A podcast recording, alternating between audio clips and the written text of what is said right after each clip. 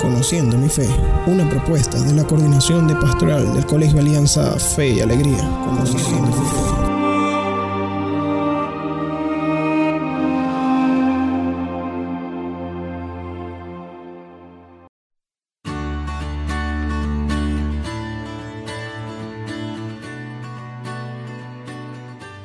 Cuánto merece ser amado Jesucristo por el amor que nos demostró en su pasión. La santidad de un alma cristiana se basa en amar a Jesucristo, que es nuestro Dios, nuestro mayor bien y nuestro Salvador. Jesús decía, mi Padre os ama porque vosotros me amáis a mí. Lo dice en San Juan capítulo 16 versículo 27. San Francisco de Sales enseña, algunos creen que llegarán a la perfección porque hacen muchas mortificaciones, otros imaginan que serán perfectos solo porque rezan mucho, y algunos aspiran a llegar a la santidad solo dando limosnas y ayudando a los más necesitados. Pero esto no basta. La santidad y la perfección se alcanzan amando a Dios con todo el corazón y sobre todas las cosas. Por eso, San Pablo recomendaba, sobre todo y todo lo que tenéis que buscar es llenaros de caridad, de amor a Dios, que es lo que une y perfecciona. Lo dice en el libro de Colosenses capítulo 3 versículo 14. San Agustín repetía, ama, ama bien y haz luego lo que quieras, porque quien ama verdaderamente a Dios no será capaz de dedicarse a hacer lo que a él le desagrada, y en cambio se dedicará a obrar todo aquello que el Señor más le agrada. Pero, ¿es que no merece ¿Merece Dios nuestro amor? Claro que sí lo merece. Él nos amó desde toda la eternidad. Por medio del profeta Jeremías nos dice, con amor eterno te amé, que es como si nos dijera, mira, yo fui el primero en amarte. Aún no habías nacido y ni siquiera el mundo había sido creado y ya yo te estaba amando. Te amo desde que soy Dios, o sea, desde siempre. Santo Tomás recomienda algunos medios que sirven para aumentar nuestro amor hacia Dios. Primero, recordar frecuentemente los favores que Dios nos ha hecho. No solo sus grandes favores, sino también los pequeños detalles con los que nos ayuda y defiende cada día. Segundo,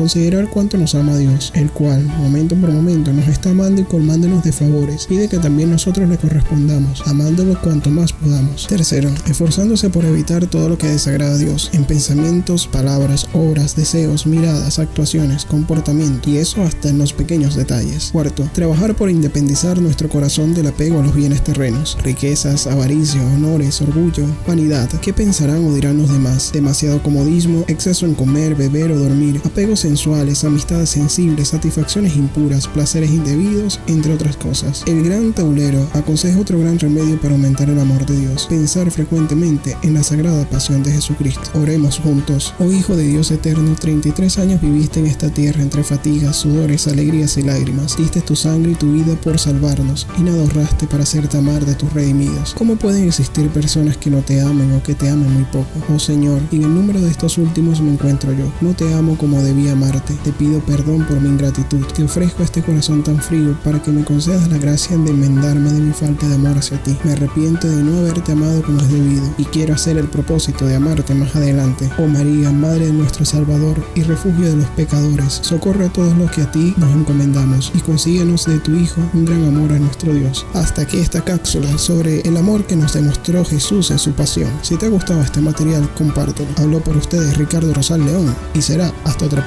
ocasión.